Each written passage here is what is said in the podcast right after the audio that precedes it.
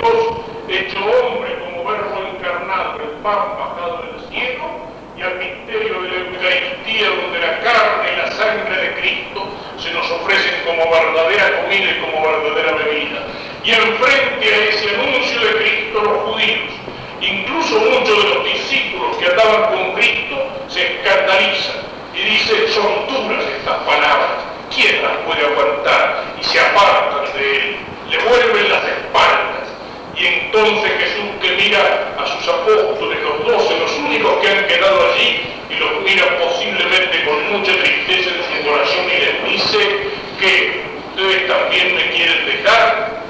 Y entonces Pedro, en nombre de todos, que le dice, Señor, ¿a dónde iremos? Solo tú tienes palabras de vida eterna en medio de las falsas promesas, de las mentiras, en medio de las utopías que nos prometen la construcción de paraísos sobre la tierra, paraísos a los cuales se llega por el progreso indefinido de la ciencia o por la dialéctica revolucionaria de la lucha de clases o por el esfuerzo del hombre o por las promesas humanas o por todo el macanero de los cenáculos internacionales y de los grandes mentideros de las Naciones Unidas paz indefinida sobre la tierra por el esfuerzo de los hombres, grandes promesas, grandes palabras, palabras mentirosas, discursos sin contenido, frente a toda esa mentira, todo ese engaño, toda esa charlatanería, queda, Señor, solo tú tienes palabras de vida eterna. ¿A dónde iremos si te dejamos? Solo la palabra de Cristo es luz que ilumina.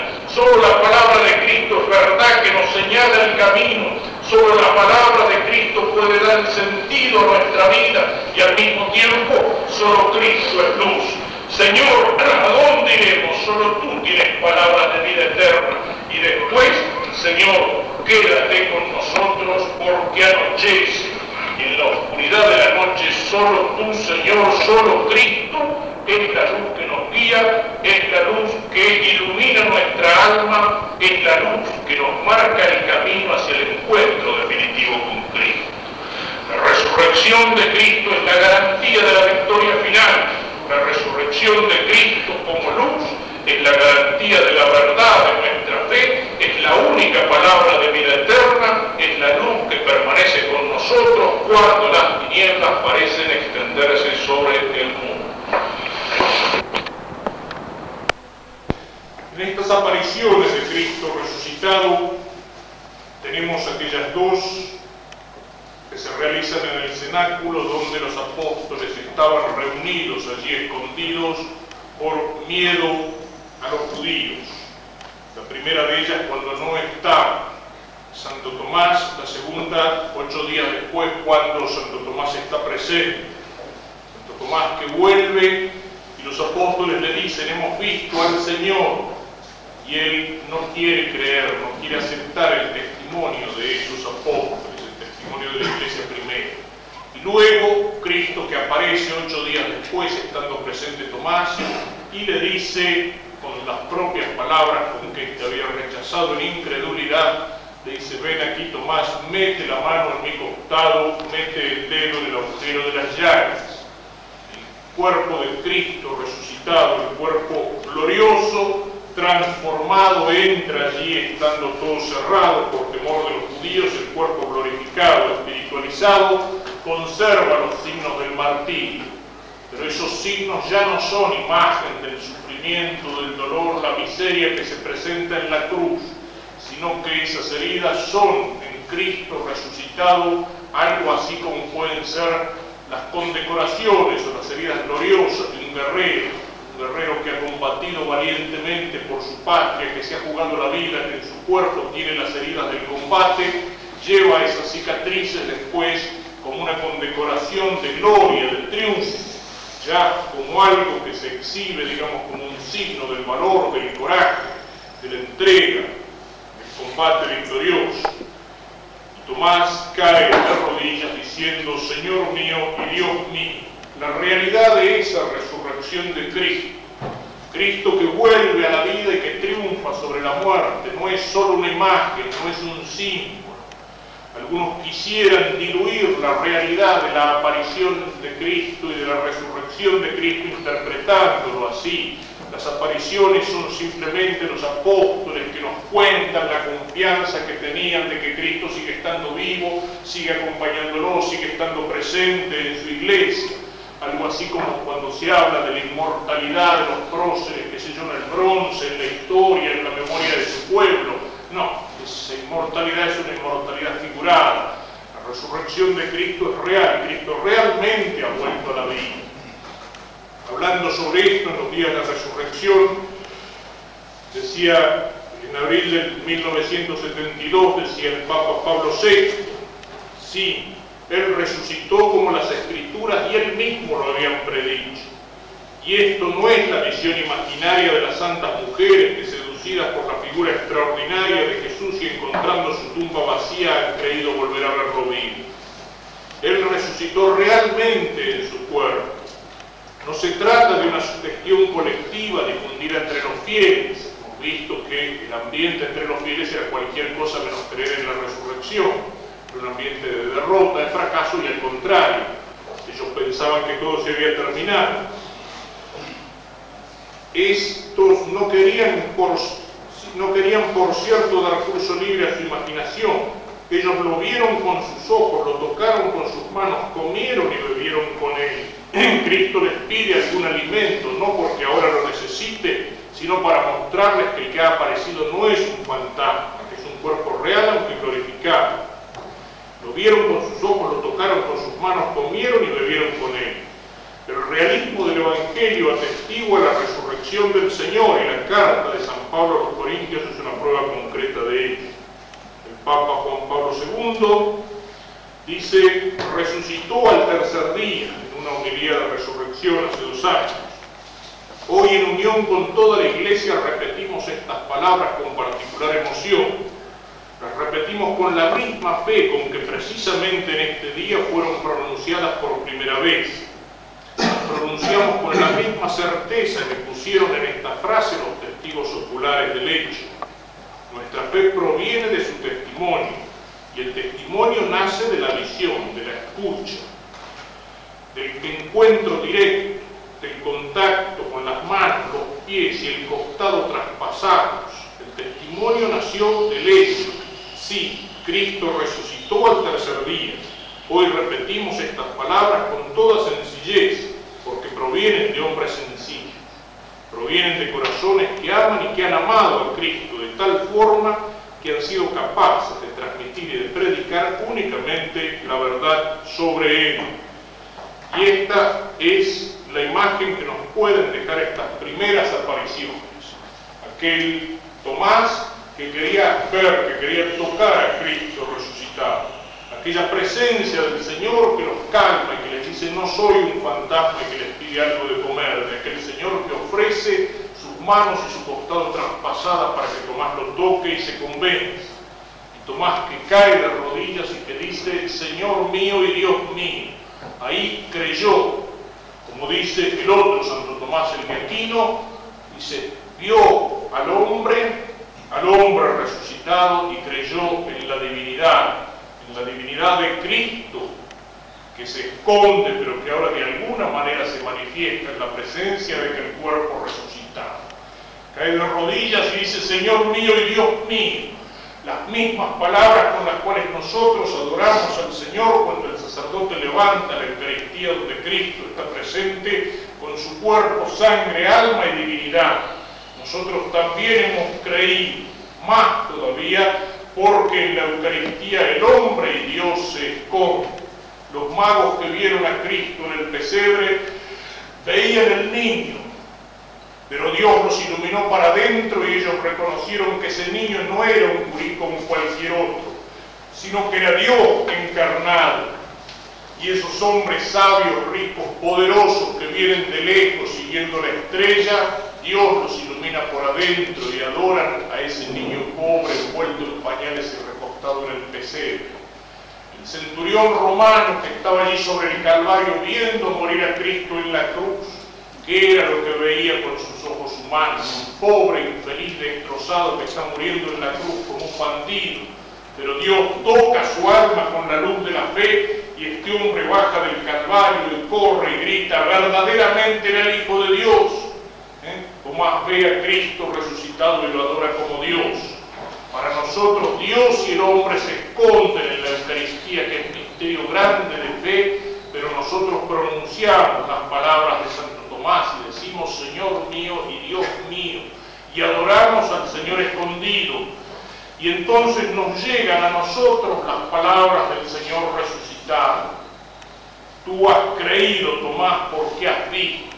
Felices aquellos que creen sin haber visto. Nos alcanzan esas palabras.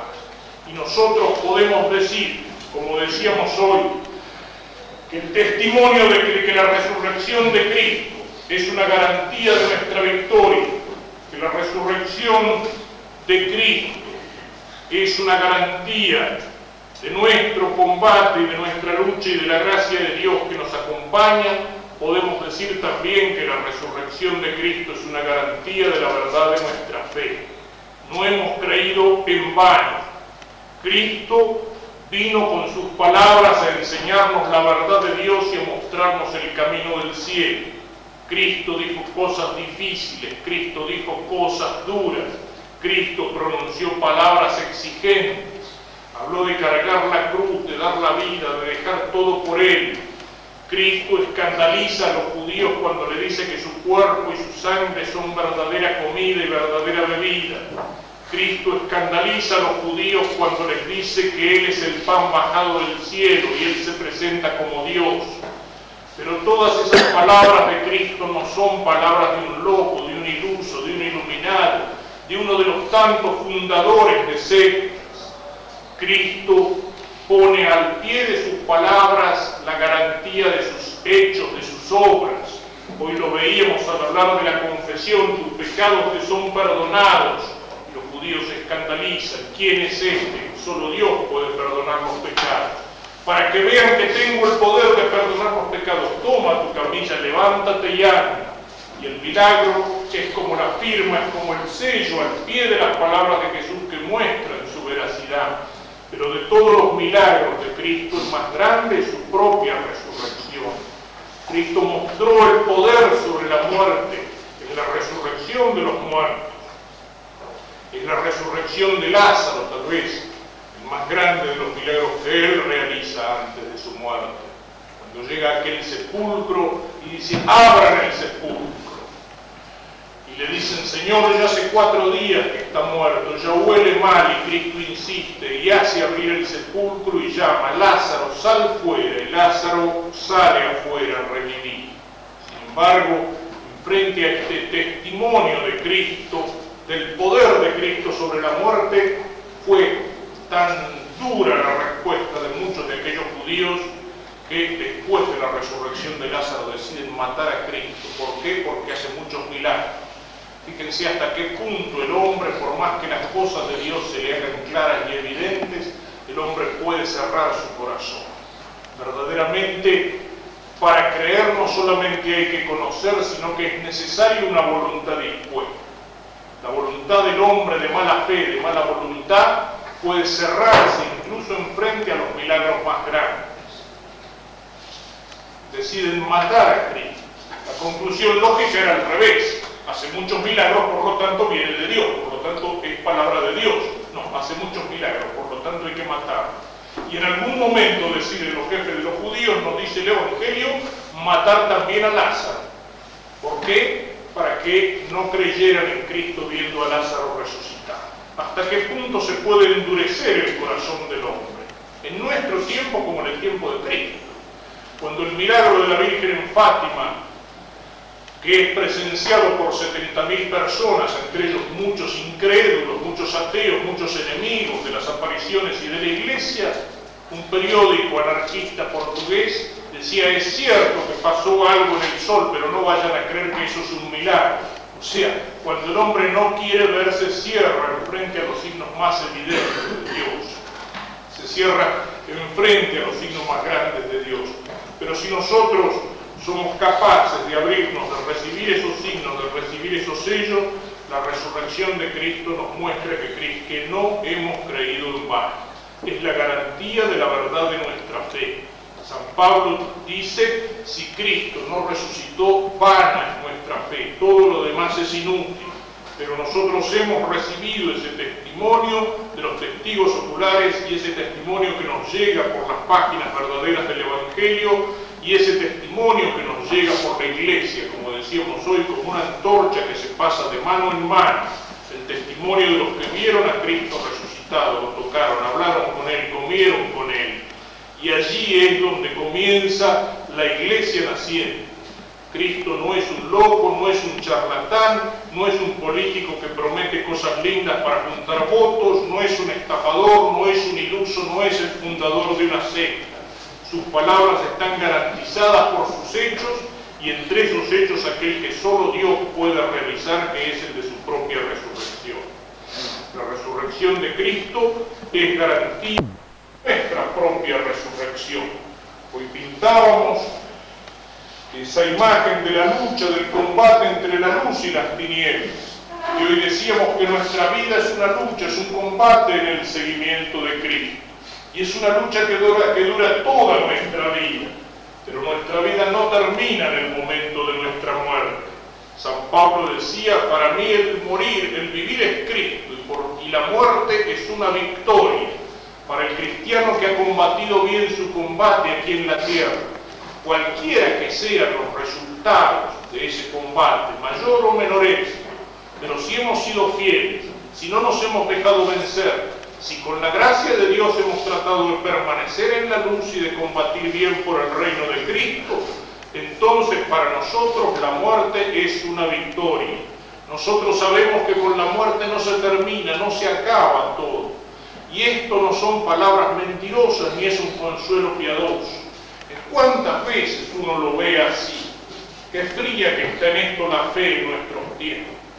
¿Cuántas veces uno escucha cuando uno asiste eh, a una familia en el momento en que ha muerto alguna persona de la familia y aparecen todas esas frases hechas de los velorios? A mí lo que más me horroriza de los velorios no es la muerte, sino todas las frases huecas que se dicen, toda la hipocresía de la gente que va para cumplir, todas las palabras que a veces salen solamente de los labios y no del corazón. Es una de las cosas que yo sinceramente, cuando tengo que acompañar a, la familia, alguna familia así por la muerte de una persona querida, no me salen palabras, porque digo, estas frases están tan gastadas que ya no significan nada. ¿eh? Lo siento mucho, lo acompaño en el sentimiento, mi sentido pésame, pero la gente lo repite como los loros sin pensar qué dice y esperando el momento de irse, bueno, ya cumplimos, ya quedamos bien, ¿no es cierto? Entonces, ¿cuánta hipocresía entra en esos momentos así? Y a veces incluso esas frases cristianas que uno escucha en ese momento. ¿Eh? Bueno, está en el cielo, está con Dios, pero a veces esa frase se las dice con tan poco convencimiento.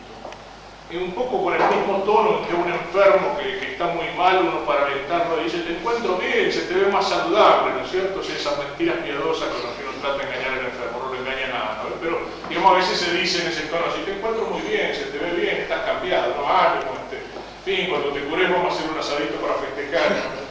Y a veces en ese mismo tono mentiroso se le habla de la otra vida, del cielo, de la resurrección, como si esas palabras fueran solamente un consuelo piadoso, una mentira piadosa que sirve para consolar a los, familiares del finado. No. O sea, nosotros como cristianos sabemos que el hombre no se termina por el momento de la muerte. Nosotros como cristianos sabemos que eso no es una mentira, que no es un engaño, que no es un consuelo piadoso. Sabemos que hay un alma que no muere, sabemos que al final de los tiempos nos espera la resurrección de los cuerpos.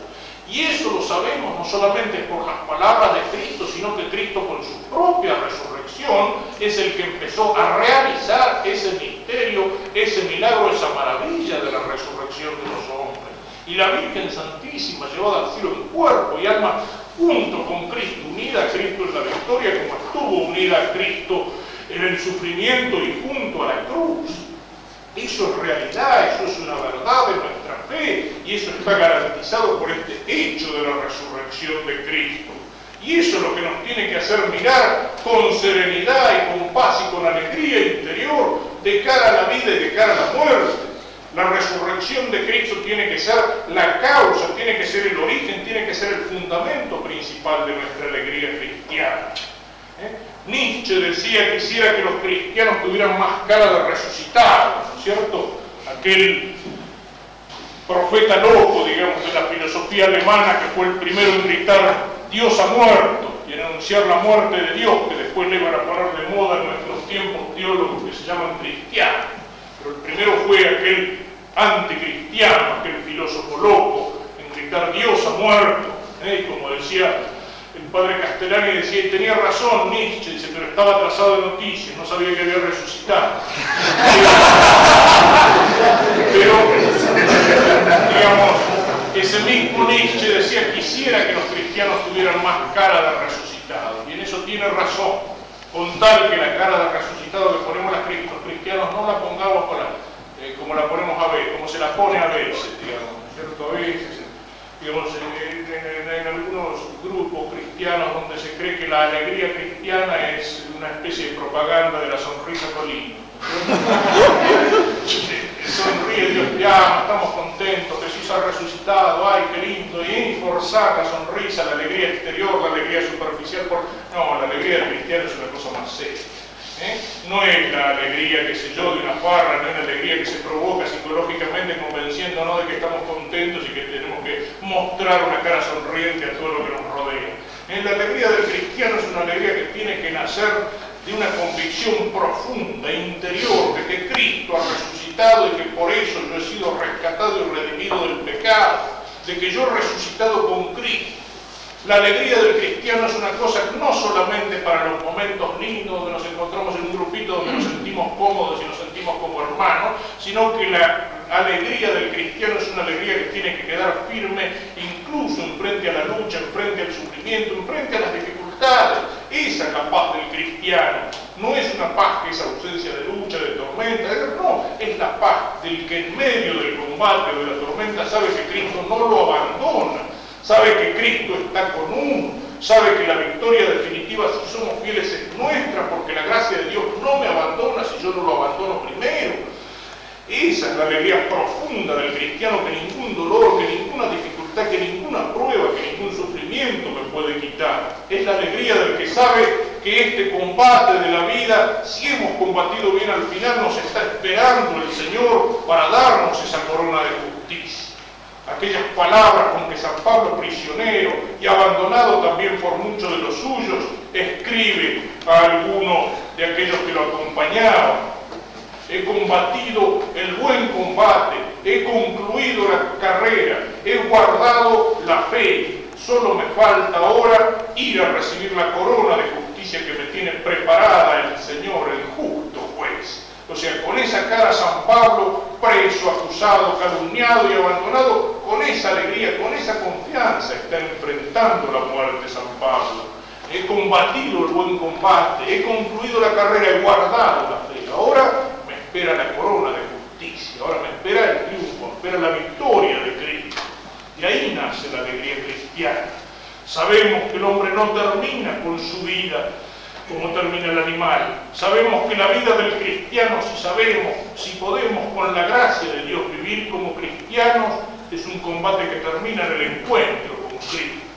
El cristiano que es cristiano de veras no tiene por qué tenerle miedo a la muerte, tiene que tenerle miedo al pecado, que es la muerte del alma, tiene que tenerle miedo al apartarse de Dios, tiene que tenerle miedo a la condenación eterna. Eso sí, miedo o temor a las trampas del demonio, no demasiado, porque tenemos la gracia de Dios para superarlo, pero miedo a traicionar a Cristo, abandonarlo, apartarnos de Él, eso sí, pero a la muerte no. Lo que importa es que aquí en la tierra vivamos de tal manera que en el momento de la muerte el Señor nos encuentre con el alma preparada y como combatientes que han combatido bien su combate.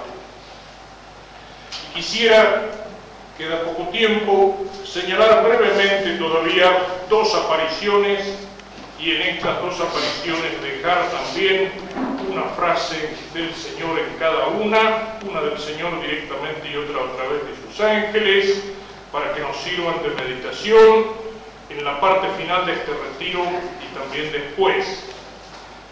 En el capítulo 21 de San Juan, la aparición de Jesús en las orillas del lago de Tibería. Después de esto se apareció Jesús otra vez a los discípulos a orillas del mar de Tiberíades. Estaban juntos Simón, Pedro, Tomás, etc. Simón Pedro dice, voy a pescar. Le contestan, vamos también nosotros contigo. Fueron y subieron a la barca, pero aquella noche no pescaron nada. Al amanecer estaba Jesús en la orilla en que los discípulos no sabían que fuese él. Les dice, muchachos, ¿tenéis pescado? Le contestaron, no. Él les dijo, echad la red a la derecha de la barca y encontraréis.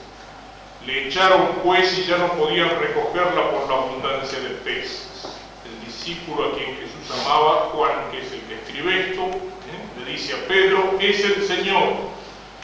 Cuando Pedro oyó es el Señor, Pedro se arroja al agua, ¿eh? llega a la orilla.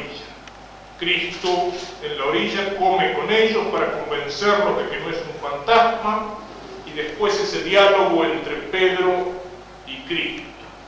Después de comer le dice Jesús a Simón Pedro, Simón de Juan, ¿me amas más que estos? Le dice él, sí Señor, tú sabes que te quiero. Le dice Jesús, apacienta mis corderos. Vuelve a decirle por segunda vez, Simón hijo de Juan, ¿me amas? Le dice él, sí Señor, tú sabes que te quiero. Le dice Jesús, apacienta mis ovejas. Le dice por tercera vez, Simón de Juan, ¿me quieres? Se entristeció Pedro de que preguntase por tercera vez, ¿me quieres? Y le dijo, Señor, tú lo sabes todo, tú sabes que te quiero. Le dice Jesús, apacienta mis ovejas. Y luego le dice, sígueme. Este diálogo, esta triple pregunta que Cristo le hace a Pedro. Pedro ha negado a Jesús tres veces. Él que había dicho, aunque todos te abandonen, yo no te abandonaré. Tres veces lo ha negado a Jesús, tres veces ha sido cobarde. Luego se arrepiente, sale afuera y llora amargamente. Y el Señor, fíjense con qué delicadeza el Señor resucitado le está recordando a Pedro su pecado, sin hablarle del pecado, no se lo refriega en la cara, pero suave, delicadamente, el Señor se lo recuerda. Y al mismo tiempo que se lo recuerda, le está mostrando que lo ha perdonado y le está dando la ocasión para reparar su pecado. No le dice, Pedro, vos me abandonaste, viste, yo te decía, ¿eh? cuando vos te mandabas la parte, aunque todos te abandonen, yo no, ¿eh? vos, ¿eh? yo te dije, me vas a negar tres veces antes de que cante el gallo, y después lo hiciste. O sea, no se lo refriega en la cara, el Señor ya sabe todo lo que ha pasado adentro de Pedro, como arrepentimiento, como dolor, pero con delicadeza se lo recuerda. Tres veces le pregunta, Pedro, ¿me amas? Porque Pedro lo había negado tres veces. Pero al preguntárselo y al confirmarle el mandato que le ha dado de ser la cabeza de su iglesia, la piedra sobre la que se edifica su iglesia, al preguntárselo ya lo está perdonando. Y le está mostrando que sí, que las cosas siguen como antes, que no le retira el mando porque haya sido débil como hombre en algún momento. Y al mismo tiempo le dice, ¿me amas? ¿Me quieres más que esto? Señor, tú sabes todo, tú sabes. Le recuerda el pecado, le muestra que lo ha perdonado y le da ocasión de reparar. ¿De qué manera podemos reparar los pecados pasados en nuestra vida? Lo que ya ha sido en el pasado, lo que ya hemos hecho en contra de Dios, las veces que hemos metido la pata, que hemos ofendido a Dios, que nos hemos desviado, el pasado ya no lo borra nadie, ni el mismo Dios puede hacer que no sea lo que ya ha sido, porque sería contradictorio. ¿eh? Pero, ¿de qué manera podemos reparar ese pasado? En todo pecado ha habido una flojera, ha habido una falta de amor, ha habido una cobardía, ha habido una traición a Cristo. ¿De qué manera podemos repararlo? ¿Mirando hacia atrás? No. No sirve para nada mirar los pecados pasados simplemente para revolver la conciencia, para el remordimiento, para la angustia, para la desesperación. Cristo nos empuja a mirar para adelante. Donde ha habido falta, donde ha habido pecado, donde ha habido ofensa, ahora de qué manera lo puedo reparar? Amando más a Cristo, sirviéndole mejor, viviendo mejor como cristiano, poniendo tanta fuerza en servir a Cristo y en amarlo adelante como puse en el pasado para ofenderlo y para herirlo y para traicionarlo. Y mientras más he ofendido a Cristo, más tengo que tratar de hacer por Cristo. Es el ejemplo que nos dan todos aquellos santos pecadores. En María Magdalena, la prostituta, que su encuentro con Cristo la cambia y va a ser una enamorada de Cristo. No una enamorada sensiblera, como salía en esa especie de comedia blasfema que se llamaba Jesucristo Superstar donde María Magdalena una especie de enamorada sentimental y platónica del Señor. No, enamorada de Cristo como Dios y capaz de dar la cara por Cristo y de estar al pie de la cruz. San Pablo, el perseguidor que odiaba a los cristianos y no solamente está ahí cuando la muerte de Esteban, sino que sale a buscar a los cristianos lejos para matarlos y Cristo lo encuentra en el camino y lo derriba del caballo y después San Pablo con toda esa furia que había puesto y ese entusiasmo en combatir a Cristo, ese entusiasmo lo pone para servir a Cristo y para llevar la palabra de la verdad a, través de cárceles, de naufragios, de sufrimientos, de luchas, de aventuras extraordinarias hasta los confines del mundo conocido en aquel tiempo y hasta derramar su sangre por Cristo. San Agustín, aquel que había sido pecador también, corrompido en el cuerpo y en el alma, con una vida de desorden y tiempo con una cabeza en la cual entraban las herejías más distintas. Y después de su encuentro con Cristo, toda la vida de San Agustín es una vida para amar a Cristo, para servirlo, para hacerlo conocer. Y pocas personas en la historia penetraron tan profundamente en la verdad de Cristo y fueron capaces de escribirla también San Ignacio de Loyola, aquel capitán aventurero que lo que había en su vida era la conquista de alguna mujer, más que condesa y que duquesa, decía, tenía los ojos puestos muy altos en alguna princesa de España, y era la conquista de, de ciudades como soldado, como guerrero. Y cuando en las murallas de Pamplona lo derriba una bala con la pierna quebrada, y empieza a mirar aquellas vidas de los santos, se le abre por delante un mundo nuevo el ejemplo de los santos lo llama cambiar de vida. Si Domingo hizo esto, si Francisco aquello, ¿por qué no yo? Dice el capitán Ignacio de Loyola, y él se pone a hacer cosas grandes por Cristo y el capitán aventurero de los reyes de España va a ser el capitán de la milicia de Cristo, de la compañía de Jesús. Luego Francisco Javier, aquel joven lleno de entusiasmo y con la cabeza llena de grandes empresas de conquista del mundo. Y San Ignacio Loyola le decía una y otra vez, ¿de qué te sirve, Javier, ganar todo el mundo si al final pierdes tu alma? Y al final Javier deja el noble, rico, con un futuro que se le abre delante, deja todo para seguir a Cristo. Y aquello que había perdido lo encuentra de una manera nueva. ¿De qué te sirve ganar todo el mundo si al final pierdes tu alma? Y él estuvo dispuesto a dejar el mundo, pero las posibilidades que se le abrieron por delante fueron las de conquistar todo un mundo para Cristo. La India para Cristo y el Japón para Cristo y la China para Cristo. Y Javier, el que quería conquistar el mundo para él, para su ambición personal, para su gloria, para su fama, es el que quiere ahora conquistar un mundo para Cristo. Esa es la forma de reparar el pecado. Esa es la forma en que Cristo se lo está diciendo a Pedro cuando le dice, Pedro, Simón, hijo de Juan, ¿me amas más que estos? Y Pedro le responde, sí, Señor, tú sabes todas las cosas, tú sabes que te amo con la tristeza del pecador arrepentido. Sí, Señor, tú sabes que yo fui flojo, tú sabes que yo fui cobarde, tú sabes que te fallé, Señor, pero a pesar de todo eso, Señor, yo te amo. He sido flojo, he sido débil, he sido cobarde, pero Señor, yo te amo. Y la última imagen es la que nos presenta San Lucas al principio de los hechos de los apóstoles.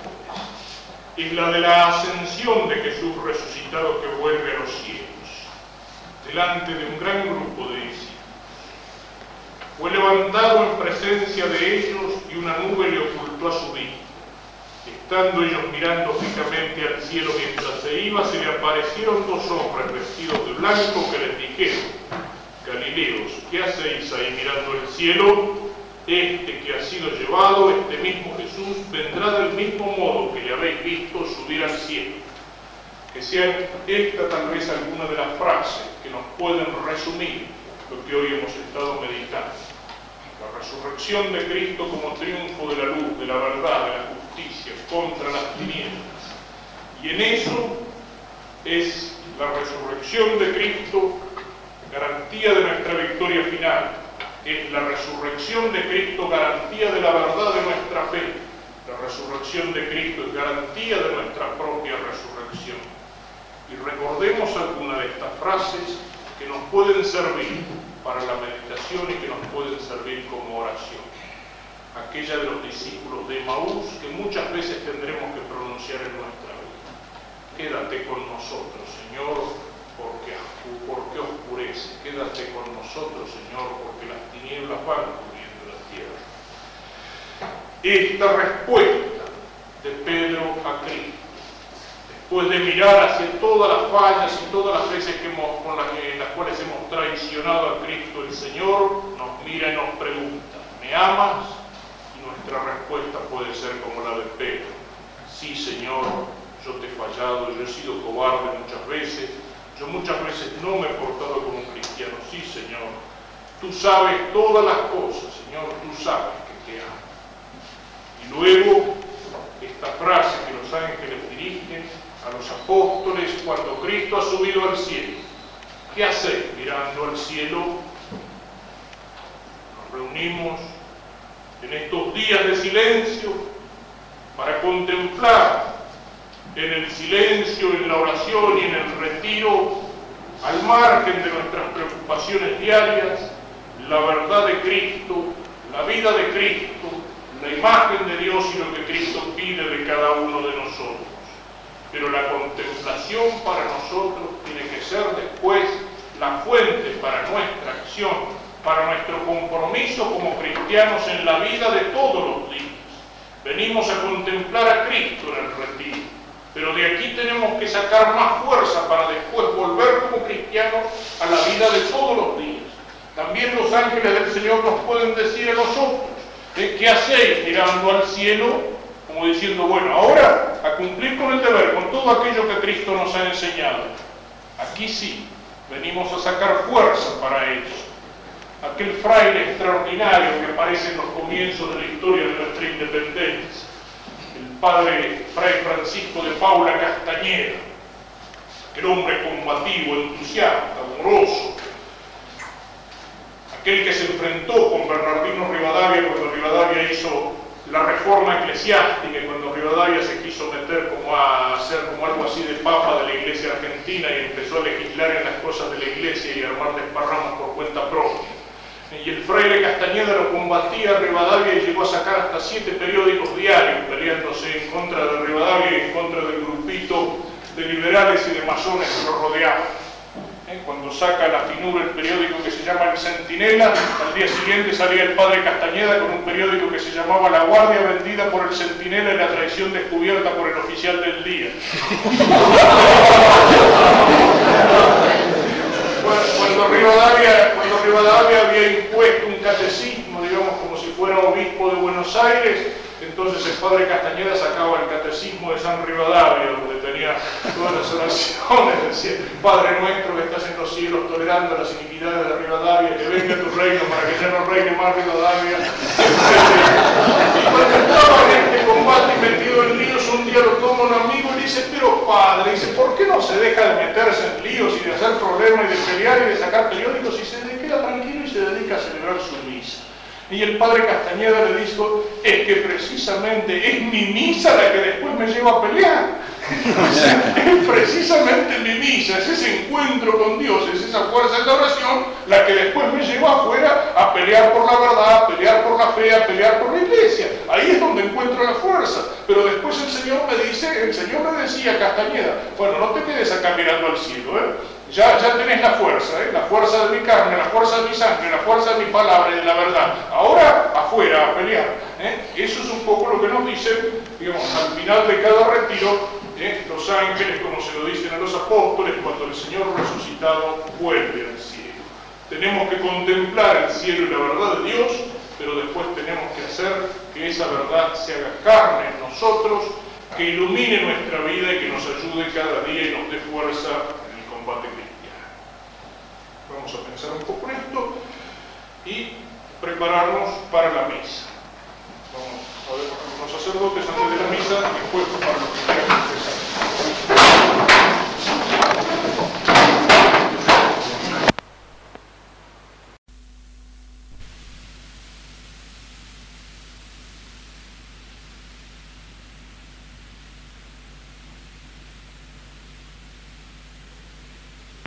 como el triunfo aparente de las tinieblas, el mal del pecado, Cristo derrotado, Cristo muerto en la cruz, Cristo condenado por los tribunales religiosos, civiles, condenado por la mayoría del pueblo, movido por los demagogos, abandonado por los suyos, traicionado, entregado, es el aparente fracaso de su vida.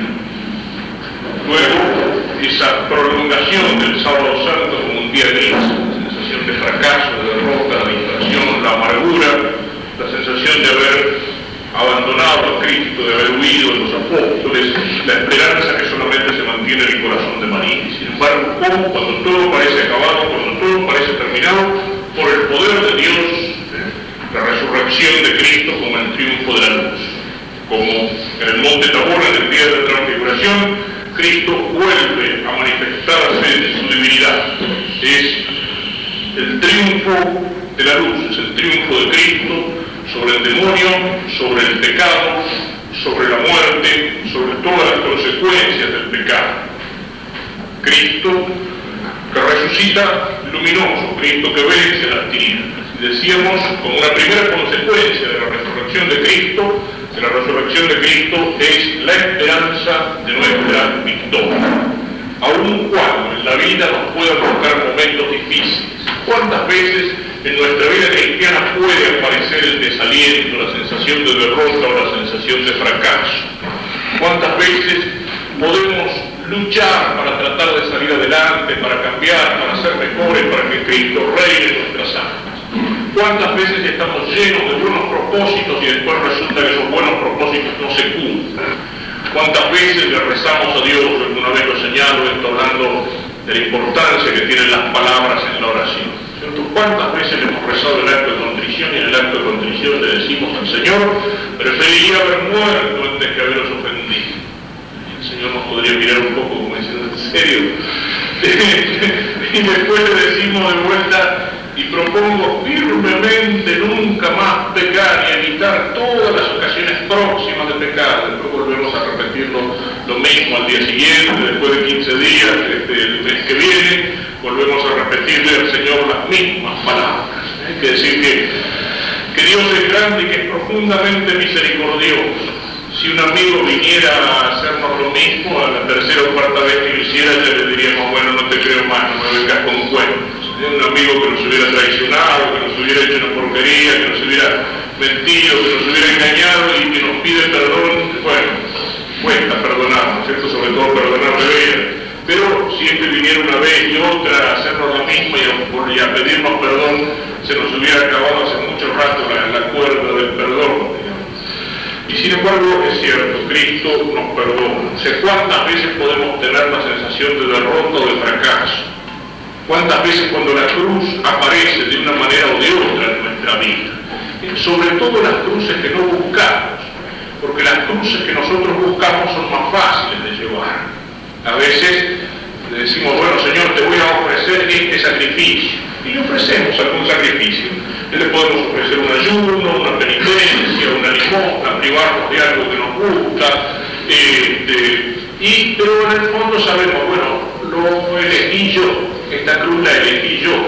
A veces en algún día de mucho fervor, a veces pasan esos días de retiro, incluso le pedimos al Señor, este, o le, nos ofrecemos para alguna cosa grande.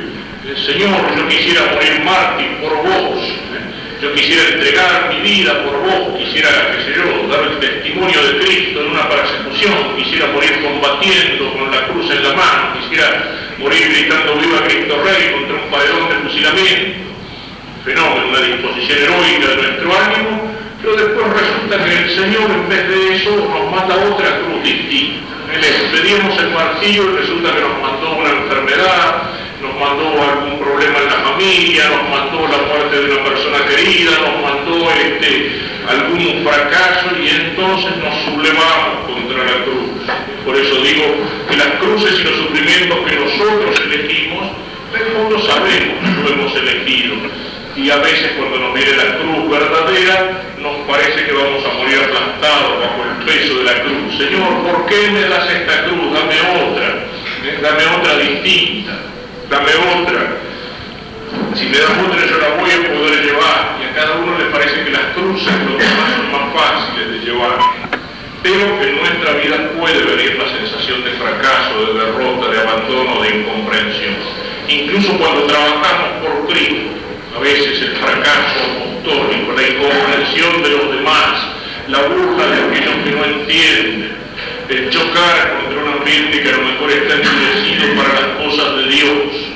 A veces cuando trabajamos por la verdad y por el reino de Cristo y por el reino de la justicia en los ambientes más distintos, por el ambiente de trabajo, por el ambiente social, eh, de los diversos ambientes donde nos movemos, a veces cuando el amor cristiano de la patria quisiera para nuestra patria una patria donde Cristo reine y que fuera algo mejor. Cuántas veces nos hemos hecho ilusiones, cuántas veces hemos dicho esta situación es definitiva, ahora las cosas se van a arreglar, ahora las cosas van a mejorar, y después nos damos cuenta de que no, de que seguimos igual, de que los hombres mienten, de que los hombres traicionan. ¿Cuántas veces aparece aquello que Pío XII llamaba el cansancio de los buenos? cansancio de los buenos, aquel que quiere ser fiel a Cristo y quiere actuar y portarse como cristiano en su familia, en su trabajo, en profesión. Muchas veces me ha llegado, ¿eh? me acuerdo una vez, una enfermera, digamos cristiana, de veras convertida y con toda su fuerza, y que bueno, y quería portarse como cristiana y quería que las cosas caminaran derecho, y entonces en el ambiente donde ella tenía que actuar, que el ambiente de un hospital, donde ahí se encontraba con tantas porquerías, con tantos crímenes, con tantas suciedades, con tantas injusticias, el robo, la deshonestidad, el abuso, el comercio con el dolor de los demás, el enfermo, el, aborto, el engaño, la mentira. Y ella había un momento en que se había cansado de luchar. Padre, ¿yo qué he sacado de él? Yo quería la justicia, yo quería que las cosas fueran rectas, que las cosas fueran derechas, pero lo único que me ha servido ha sido para incomprensión, para persecuciones, para burlas, para mi problema. Entonces en su trabajo vivía verdaderamente una persecución, una incomprensión, una postergación en todas las cosas y a veces incluso el riesgo de perder su trabajo. Sin embargo, si estamos dispuestos a seguir a Cristo, eso está en el. El Señor nos dice, el que me quiera seguir, que tome su cruz y que me siga. Pero a veces la cruz se hace pesada y viene la tentación de abandonar. El joven está lleno de ideales, el joven empieza la vida, entra en el mundo. Y el joven tiene la tentación, los jóvenes, dice, decía el viejo Aristóteles, los jóvenes tienen mucha esperanza, la esperanza es propia de los jóvenes, porque tienen poco pasado y tienen mucho futuro se les abre un mundo nuevo por delante, se piensa que la historia empieza con ellos. Es característico de la psicología del joven. Ahora empieza la cosa en serio.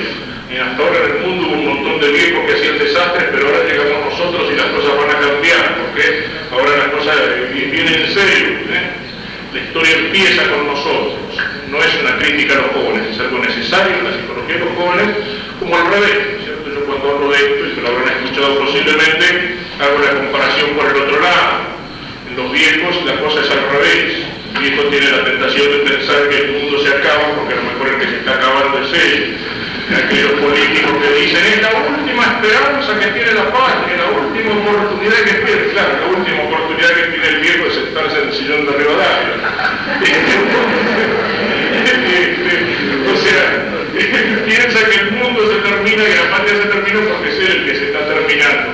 En cambio el joven entra en la historia y piensa que el mundo empieza con él, que descubre el mundo, pero al mismo tiempo esa ilusión de los jóvenes va unida con mucho espíritu de, de, verdad, de limpieza, de generosidad, de ser capaz de juzgarse por algo, eh, de, reaccionar contra aquello que es sucio, torcido, falso, oscuro.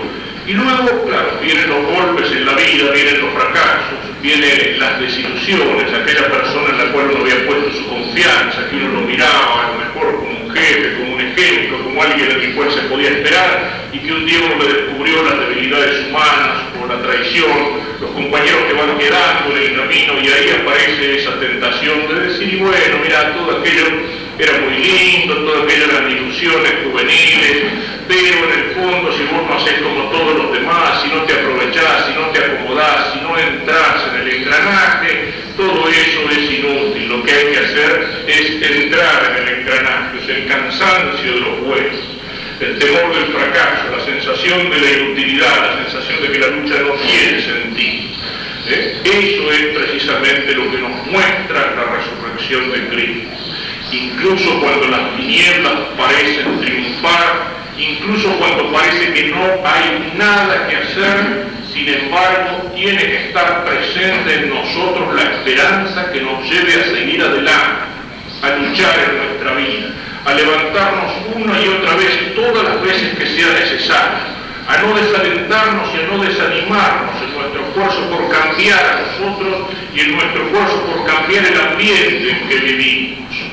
No desalentarnos y no desanimarnos en eso, tener presente aquello que decía con tanta fuerza el Padre Castellani, Dios no nos exige que venzamos, sí, pero nos pide que no seamos vencidos, nos pide que no seamos vencidos. Dios no nos exige que venzamos, pero nos pide que no seamos vencidos, que no nos acobardemos, que no traicionemos, que no nos cansemos.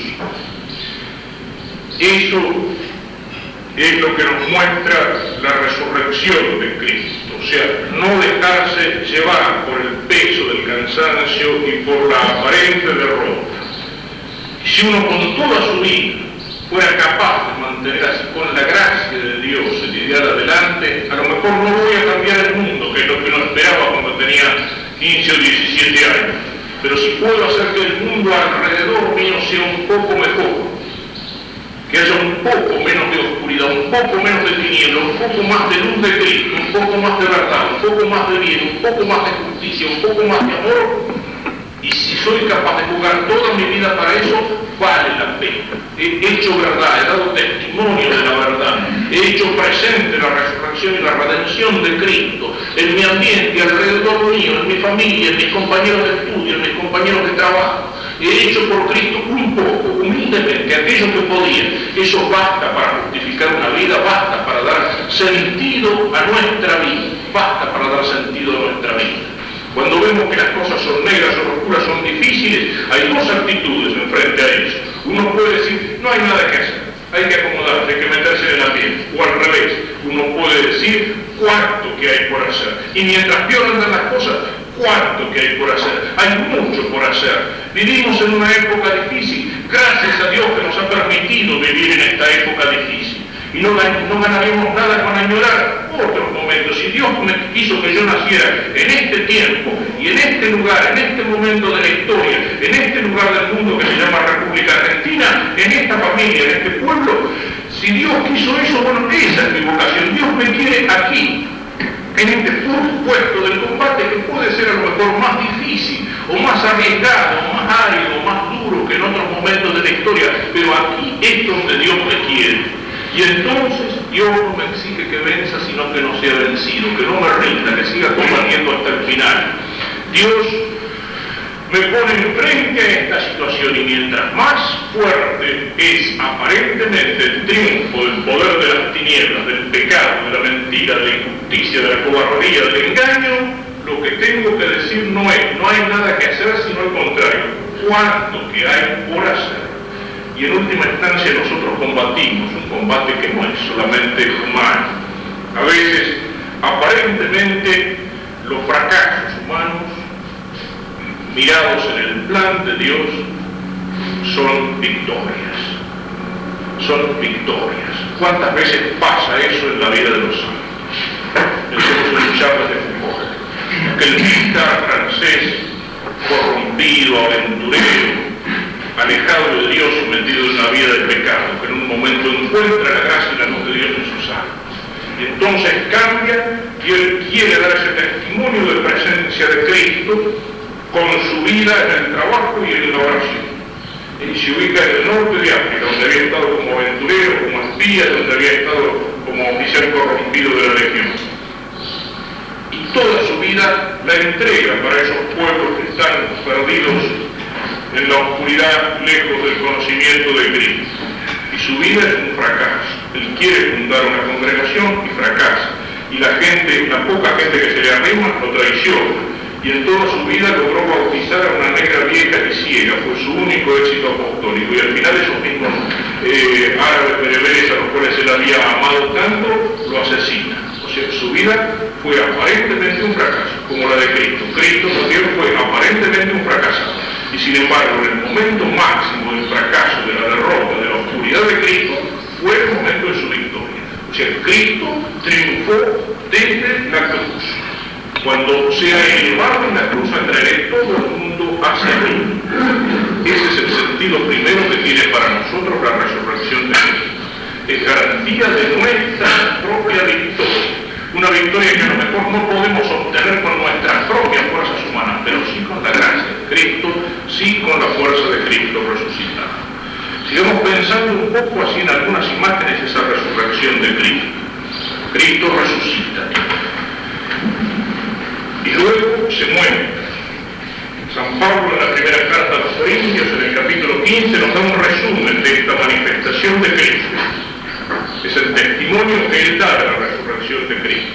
Porque os transmití en primer lugar lo que a mi vez recibí, que Cristo murió por nuestros pecados, según las Escrituras, que fue sepultado y que resucitó al tercer día, según las Escrituras, que se apareció a Cefas, es decir, a Pedro, y luego a los dos Después se aparecieron más de 500 hermanos a la vez, de los cuales todavía la mayor parte viven y otros murieron. Luego se apareció a Santiago, más tarde a todos los apóstoles. Y en último término se me apareció también a mí. El Cristo que empieza a manifestarse. Esos 40 días que van entre la resurrección de Cristo y la ascensión de Cristo a los cielos y que son para los apóstoles momentos plenos de expectativa, de esperanza, de sorpresa, de alegría. Ellos no terminan de salir de salir de esa sensación de fracaso y de derrota. No terminan todavía de entender cómo es la cosa, solo la van a entender plenamente cuando el Espíritu Santo los ilumine en Pentecostés y los cambie para dar testimonio de Cristo y les dé luz interior para entender y les dé fuerza para combatir. No terminan de entender cómo es la cosa. Una de las pruebas que encontramos en los evangelios acerca de la sinceridad de todas estas escenas es precisamente esa incredulidad de los apóstoles, ese no acabar de convencerse de que la cosa no es así como ellos pensaban. Pensemos las primeras escenas de la resurrección, en esa madrugada del domingo cuando llegan las santas mujeres, aquellas que no han abandonado, es vergüenza para nosotros los hombres, digamos que las mujeres estuvieron más cerca de Cristo en la cruz y que fueron las primeras que se acercaron a su resurrección. Esas son las mujeres que llegan al sepulcro para terminar de preparar el cadáver de Cristo, para terminar de ungirlo, de envolverlo, de, ponerlo, digamos, en un estado decente y que se acercan preguntando eh, de quién nos abrirá ¿Quién va a correr en la losa del sepulcro, esa piedra pesada que se ha hecho rodar para tapar la entrada del sepulcro?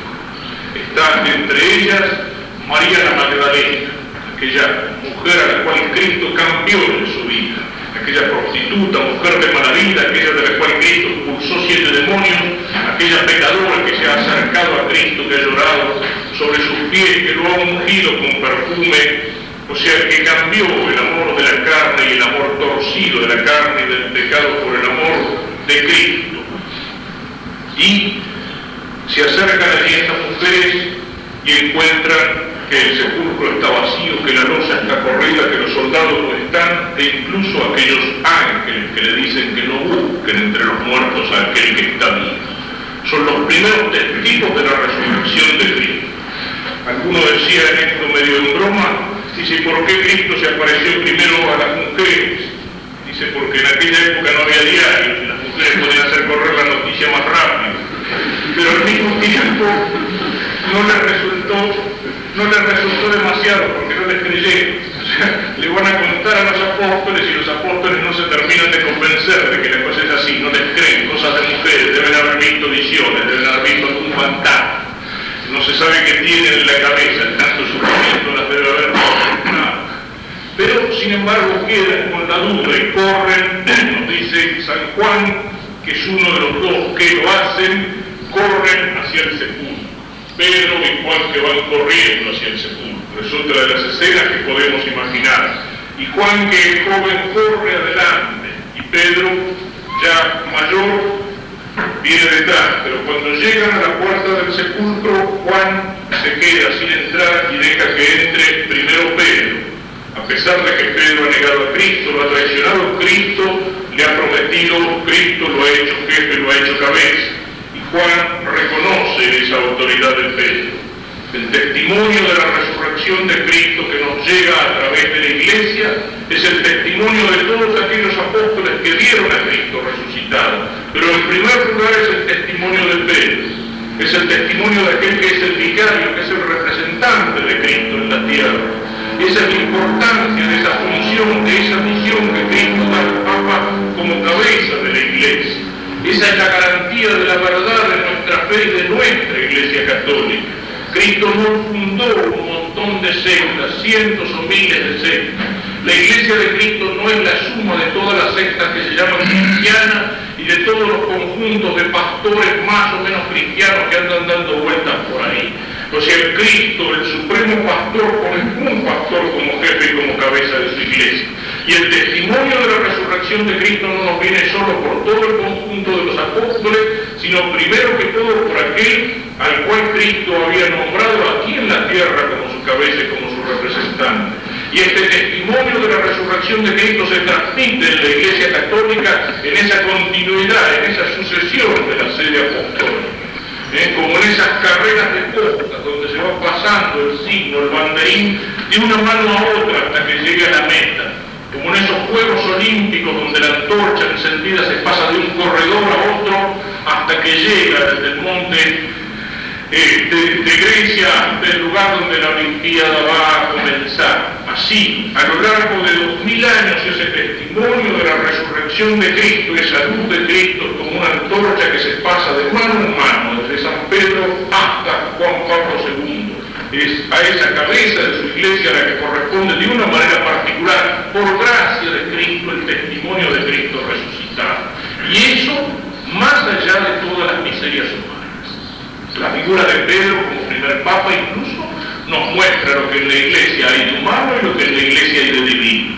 Lo que en la iglesia hay de humano es que Pedro en un momento fue cobarde, en que Pedro se achicó, en que Pedro no se atrevió a dar el testimonio de Cristo lo que hay de divino en la iglesia es que Cristo lo puso como jefe y como cabeza de su iglesia. Y que Cristo en eso lo auxilia y lo apoya a pesar de todas las debilidades humanas. Esa es la imagen de lo humano y de lo divino en la iglesia. Toda la historia de la iglesia nos muestra que ha habido papas que han sido grandes santos, papas que han sido mártires, papas que han sido genios de inteligencia y otros que no lo han sido tal más simples, que se han equivocado, que han sido como hombres incluso malos y pecadores, y sin embargo han transmitido la antorcha de Cristo. En la iglesia existen muchas miserias humanas, pero en la iglesia está la presencia y el auxilio de Cristo y del Espíritu Santo que no permite, a pesar de que esa mano que lleva la antorcha pueda ser débil, no permite que esa antorcha se caiga, sino que la antorcha sigue pasando de uno a otro a través de los siglos. Es aquella imagen que de la conclusión son el signo de las cosas humanas, de la historia que pasa, de las debilidades, de las miserias humanas. Pedro camina sobre las aguas, pero no por su fuerza como hombre, sino por la gracia de Cristo. Cuando en Pedro aparece el hombre, ¿qué es lo que aparece? Aparece el temor y entonces Pedro comienza a hundirse. Pero cuando Pedro comienza a hundirse, ¿qué hace Cristo? Cristo le tiende la mano y Cristo lo saca del agua y lo sube a la barca. Es una imagen de lo humano y de lo divino en la iglesia de lo humano y de lo divino en el Papa, en sus obispos, en sus sacerdotes y en todos nosotros cristianos la parte humana puede en un momento temer y parece que se va a hundir entre las aguas, que las aguas se lo van a tragar, pero Cristo tiende la mano a aquel que es sucesor. Por eso lo decía, porque Cristo quiere que ese testimonio de su resurrección a través de los siglos nos llegue y el primero que da testimonio de esa resurrección de Cristo es Pedro en la figura de sus sucesores. La mano que lleva la antorcha, que transmite la antorcha, podrá ser débil o podrá ser incluso pecadora, pero Cristo no permite que esa antorcha de la verdad se caiga al suelo. El Papa es infalible en las cosas de fe y de moral cuando enseña como tal una verdad de fe y de moral. Y eso no depende de que el Papa sea más o menos inteligente, más o menos santo. Porque el hombre, por más inteligente y santo que pueda ser, no es infalible. El ser infalible no es una cualidad humana, es algo que viene de la asistencia divina, de la asistencia del Espíritu Santo. Lo humano y lo divino en la iglesia aparecen también aquí. Pedro ha pecado, ha negado a Cristo, ha sido cobarde y sin embargo él mantenía a pesar de todo su fe y sin embargo Cristo no le quita aquel poder, aquella función que le había dado, aquella misión que le había dado y es el que llega primero. Y Juan, aquel que se había mantenido limpio, puro, aquel que no había traicionado a Cristo, el único hombre que estado al pie de la cruz, deja que Pedro pase. Y Pedro entra en el sepulcro y lo encuentra vacío. Y detrás de él viene Juan y entra y entonces el testigo presencial nos dice que vio allí las vendas y el sudario que cubría la cabeza y que vio y creyó. También sobre esta imagen de la fe de Juan que se despierta a la vista del sepulcro, de la sábana y de las vendas vacías, también sobre esto nos da una imagen la sábana santa. Yo he hecho varias veces la referencia a la sábana santa. Ciertamente nuestra fe no se apoya sobre lo que la sábana dice, se apoya sobre el testimonio de, los apóstoles en los evangelios y el testimonio de la iglesia. Pero esa imagen que milagrosamente Cristo ha querido que se conservara en su iglesia viene a confirmar nuestra fe. Veíamos hoy que Cristo en el momento de la resurrección está su cuerpo como un grávido y es una luz que sale desde adentro hacia afuera. Y entonces, ¿qué es lo que encuentra Juan cuando entra al sepulcro? La sábana y el sudario que cubría la cabeza, dice el Evangelio. A la luz de lo que nos muestra la sábana, esto aparece con más claridad y hay quien ha mejorado la traducción del griego. No era el sudario que cubría la cabeza, sino aquel trapo que se usa en un muerto para mantener la mandíbula cerrada, para que no se abra la, boca este, en el cadáver.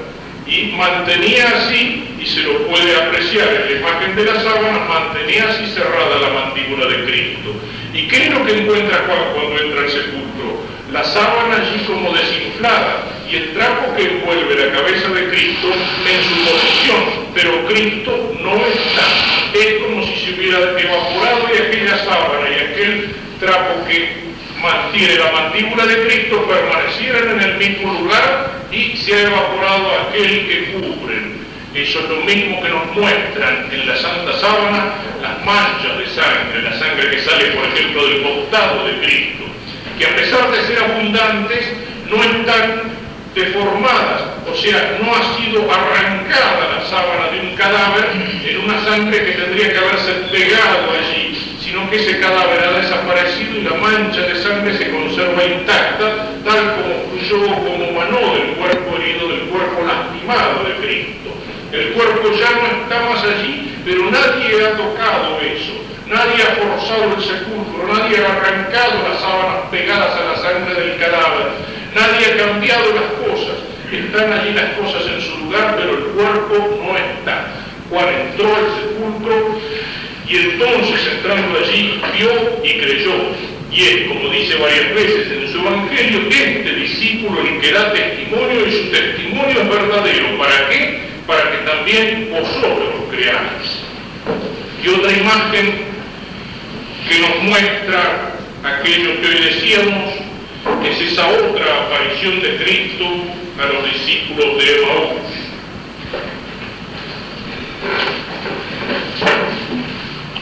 Vayamos recordando en estas imágenes para pensar en ellas lo que significa esa luz que sale del sepulcro de Cristo resucitado. Cristo que empieza a manifestarse. Aquel mismo día iban dos de ellos a un pueblo llamado Emaús, que distaba 60 estadios de Jerusalén, y conversaban entre sí sobre todo lo que había pasado. Conversaban entre sí sobre todo lo que había pasado y las palabras que van a venir después nos muestran ese estado de ánimo que señalábamos en el sábado santo. Teníamos mucha esperanza, parecía que el hombre que iba a libertar a Israel y sin embargo todo se terminó. Podemos imaginar a estos dos discípulos llenos de amargura, llenos de tristeza. Se habían hecho tantas ilusiones siguiendo a Cristo. Sin embargo, todo aquello que parecía que iba a terminar en triunfo terminó en fracaso, terminó en derrota vuelven con el alma gris, con el alma llena de niebla, vuelven con el espíritu lleno de fracaso, lleno de derrota. Y entonces mientras ellos conversaban y discutían, el mismo Jesús se acercó y siguió con ellos, pero sus ojos estaban retenidos para que no le conocieran. Había tanta oscuridad dentro de su alma que es como si esa oscuridad velara sus ojos para que no reconocieran a Cristo. No podían reconocerlo porque estaban llenos de dudas, porque estaban llenos de temor. Y él les dice, ¿qué discutís vos entre vosotros mientras vais andando? Ellos se pararon con aire entristecido. Uno de ellos, llamado Cleopatra, respondió, ¿eres tú el único residente en Jerusalén que no sabe las cosas que en estos días han pasado en ella? Él les dijo, ¿qué cosas? Lo de Jesús de Nazaret, que fue un profeta poderoso en obras y palabras delante de Dios y de todo el pueblo. Cómo nuestros sumos sacerdotes y magistrados lo condenaron a muerte y lo crucificaron. Nosotros esperábamos que sería Él el que iba a librar a Israel. Habían puesto en Él su esperanza, pero esa esperanza se había transformado ahora en, ¿qué? en tristeza y en desesperanza, es decir, en desesperación. Pero con todas estas cosas llevamos ya tres días desde que esto pasó. El caso es que algunas mujeres de las nuestras nos han sobresaltado porque fueron de madrugada al sepulcro y al no hallar su cuerpo vinieron diciendo que hasta habían visto una aparición de ángeles que decían que él vivía. Fueron también algunos de los nuestros al sepulcro y lo hallaron tal como las mujeres habían dicho, pero a él no lo vieron. O sea, en su tristeza, o no hay una ilusión. Por eso decía que hasta esto mismo nos muestra la sinceridad del que escribe. ¿eh? No estaban ellos esperando la resurrección. El ambiente no era como para ver imaginaciones, como para ver fantasmas de un aparecido en el cual ellos no, ellos pensaban, bueno, se terminó todo. Y estaban llenos de tristeza y de duda. Incluso la palabra de las mujeres no la creen. Son cosas de mujeres. ¿eh? Han visto fantasmas, es su imaginación. Ya se vuelven, no van a ellos a averiguar a ver si es cierto lo que dicen las mujeres. Ya volvían a su pueblo, todo se terminó y llevaban sobre las espaldas el peso del fracaso. Cristo les dice, oh insensatos y tardos de corazón para creer todo lo que dijeron los profetas. ¿No era necesario que el Cristo padeciera eso y entrara así en su gloria? Y empezando por Moisés y continuando por todos los profetas, les explicó lo que había sobre él en la escritura. Luego llegará al pueblo, él quiere seguir adelante, pero le dicen, quédate con nosotros, Señor, porque atardece y el día ya declinará. Y cuando se sientan en la mesa, tomó el pan, pronunció la bendición, lo partió y se lo iba dando, entonces se les abrieron los ojos y lo reconocieron, pero él apareció de desapareció de su lado. Se dijeron uno a otro, no estaba ardiendo nuestro corazón dentro de nosotros. Cuando nos hablaban en el camino y nos explicaban las escrituras, se levantan y van corriendo a Jerusalén, se encuentran con los apóstoles, el Señor ha resucitado, dicen los apóstoles, es verdad, y se ha aparecido a sí. También Cristo en sus apariciones, primero Pedro, como va a decir después San Pablo, primero se apareció a Cefas. ¿Qué encontramos en esto? Cristo les fue explicando a través de las escrituras todo lo que las escrituras decían de Cristo. Ellos venían con la sensación de la tristeza, del fracaso, de que todo ha terminado, de que todo se acaba allí, en la oscuridad de la cruz y en los gritos del sepulcro. Y Cristo les muestra diciéndoles, pero todo eso ya estaba en la escritura. Es un poco lo que decíamos cuando, al hablar del fracaso, de los problemas de la cruz en nuestra vida, nos revelamos cuando nos viene el cansancio, cuando nos viene el espíritu de derrota, cuando decimos no hay nada que hacer, la lucha es inútil, me esfuerzo pero no cambio, pero no mejoro, me esfuerzo pero no consigo cambiar lo que tengo alrededor mío, viene la sensación del fracaso, el cansancio de los buenos. Viene la rebelión, ¿por qué si yo por Cristo hago todas estas cosas me tiene que pasar esto y aquello y lo demás allá? Eso está en el contrato. El que quiere seguirme, que cargue su cruz y que me siga. Y eso es lo mismo que Cristo le dice a los discípulos de Maús. Pero todo esto a ustedes los entristece. Ustedes piensan que todo se ha terminado, que todo ha fracasado. No, si eso ya estaba anunciado. Lo que pasa es que ustedes eran ciegos para ver las escrituras y les va mostrando cómo las escrituras anunciaban a Cristo, anunciaban el Mesías, anunciaban el Salvador, anunciaban el Mesías triunfante, pero anunciaban también que ese Mesías, que ese Salvador tenía que pasar por el sufrimiento, por la cruz. Isaías lo había profetizado como varón de dolores, como el que carga sobre sus espaldas todas nuestras miserias, como el que no tiene belleza ni hermosura. En los salmos, el Salmo 22 describe la crucifixión de Cristo hasta en cada uno de sus detalles. Todo eso estaba anunciado en las Escrituras, pero los hombres no querían verlo, eran ciegos para eso, esperaban que la cosa fuera fácil, esperaban que Cristo apareciera como Mesías triunfador y que con sus milagros fuera abriendo el camino de la victoria y entonces que solamente costara seguirlo. ¿eh? Es lo que le dicen aquellos dos apóstoles, o la madre, mejor dicho, de aquellos dos apóstoles, Santiago, los hijos del Cebedeo, cuando viene a pedirle al Señor un puestito en el gobierno, ¿no es cierto? ¿Eh? Señor, para mis hijos, cuando estés en el reino de Israel, que uno esté a tu izquierda y que otro a la derecha.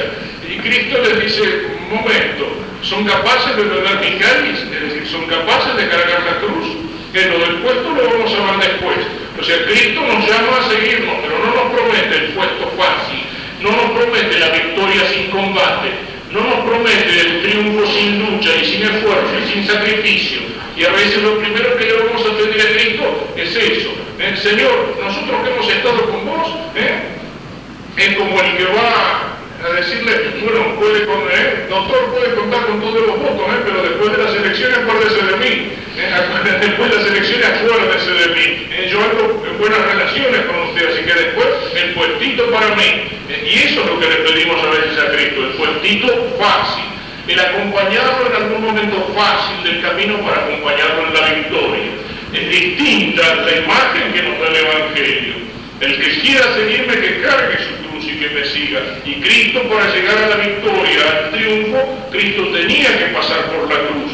Y eso es lo que nos señala a nosotros. En sus ejercicios San Ignacio pone aquel llamado del rey para seguirlo. Y pone ejemplo, la imagen de un rey temporal. Es decir, de un hombre que es un jefe, de un hombre que es un caudillo, de un hombre que es un capitán y que llama a todos los hombres en la imagen que tenía San Ignacio para conquistar toda la tierra de los infieles. Pero dice, el que me quiera seguir tiene que llevar mi vida, tiene que compartir mi vida en el esfuerzo, en el sacrificio, en la privación, en la lucha y en el combate, para que siguiéndome en la pena me siga también en la gloria. Y ese jefe, ese caudillo, ese hombre que lleva detrás de sí a los hombres que están dispuestos a seguirlo en las manos para seguirlo después en la victoria, San Ignacio lo descubre como una imagen de Cristo. También Cristo nos llama al seguimiento, a la lucha, al combate, pero Cristo nos dice, el que quiera seguirme, tiene que cargar su cruz y seguirme. Seguirme en la pena para seguirme después en la gloria. La vida del cristiano no es oscuridad, no es solamente cruz, no es solamente derrota, muerte, fracaso. No, pero para llegar a la gloria, para llegar a la victoria, hay que estar dispuesto a seguir a Cristo en la dificultad, en el combate, en la persecución, en la incomprensión, en la cruz. Es decir, a cargar con Cristo la cruz. Era necesario, dice que el Mesías padeciera para que entrara en su gloria. La cruz no es el objetivo final de nuestra vida, pero la cruz para nosotros como para Cristo es la llave que nos abre las puertas de la gloria. Y sin esa llave de la cruz del sufrimiento, las puertas de la gloria permanecen cerradas. Cristo con la cruz nos abrió las puertas de la gloria, con su muerte en la cruz, con eso nos abrió las puertas de la gloria. Y fíjense cómo en esta escena aparece Cristo digamos, como en la misa, como en el sacrificio de la misa. En primer lugar, Cristo desinterpreta las escrituras. Es lo que podríamos llamar la liturgia de la palabra, la explicación de esta liturgia. Cristo fue explicando todas las escrituras para mostrarle cómo el Mesías tenía que padecer para entrar en su gloria y le fue iluminando el sentido de las escrituras.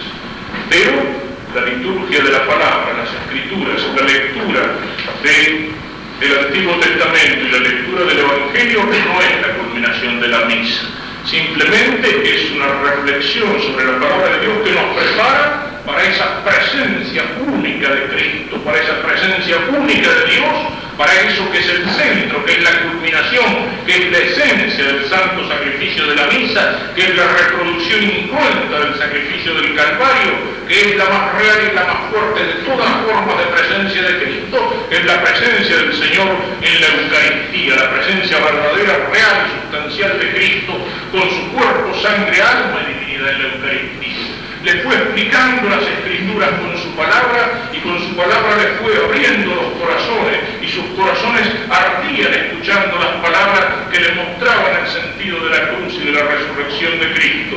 Y entonces, cuando ya sus corazones estaban ardiendo por la palabra de Cristo, Cristo parte el pan y se lo entrega.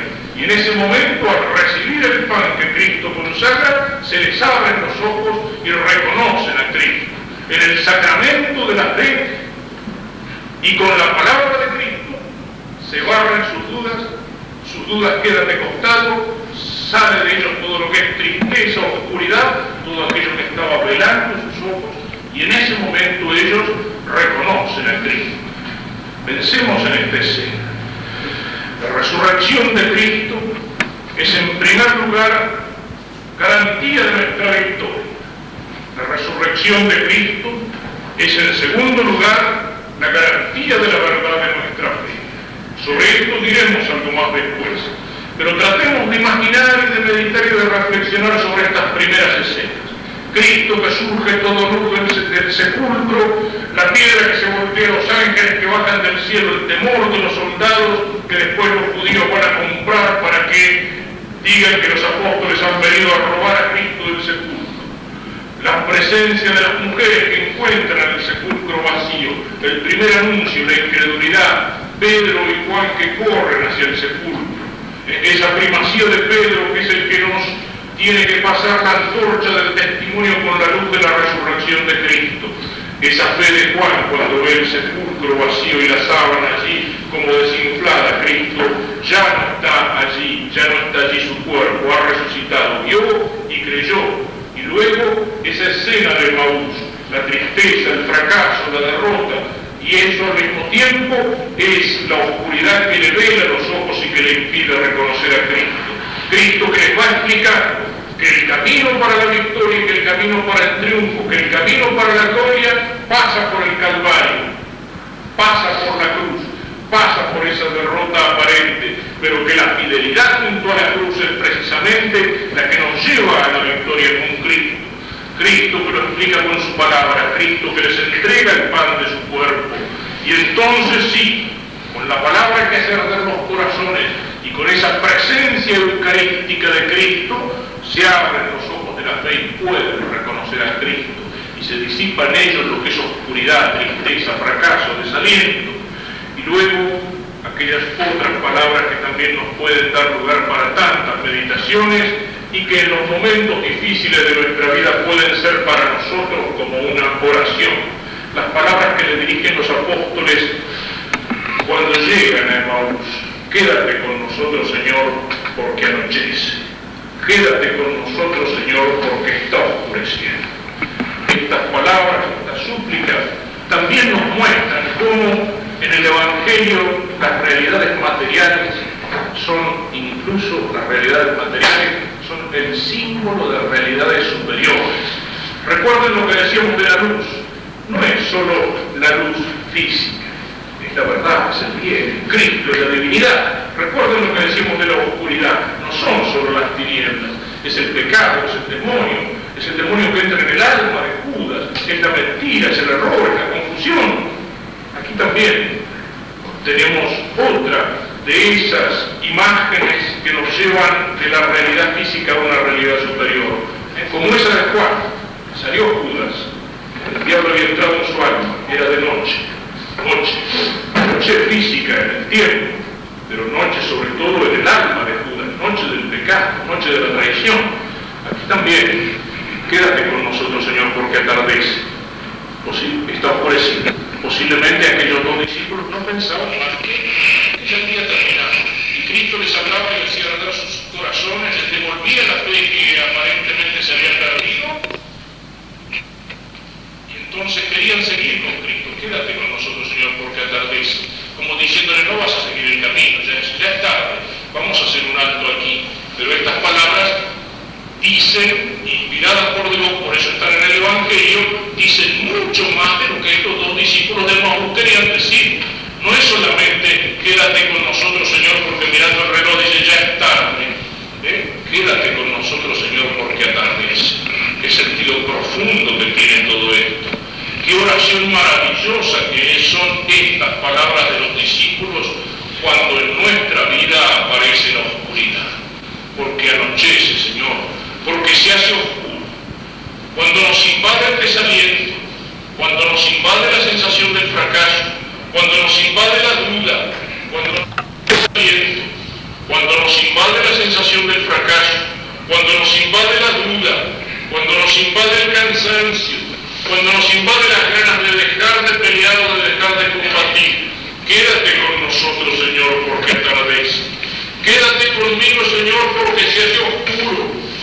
En un mundo donde hay tanta oscuridad, donde hay tanta oscuridad que a veces parecería que Dios está ausente, que Dios se ha cansado de nosotros y que nos ha dejado a los hombres para que nos arreglemos, ya que le hemos vuelto las espaldas tantas veces, donde nos viene a veces esa sensación de ausencia de Dios, de ausencia medio del pecado, de la mentira, del engaño, de la estupidez y de la corrupción, quédate con nosotros, Señor, porque anochece. Qué oración y cuántas veces en nuestra vida, si sabemos darte ese sentido profundo, quédate con nosotros, Señor, porque anochece. Eso quiere decir que yo rechazo la oscuridad del pecado, la de la mentira, la del error, la del engaño, la de todas las falsas promesas, la de todas las falsas teorías, la de todas las falsas doctrinas. Quédate con nosotros, Señor, porque anochece. Solamente la luz de Cristo es para mí la que puede ser una guía en medio de la oscuridad, como esa estrellita pequeña que en la noche oscura iba guiando a los reyes magos hacia el encuentro con Cristo.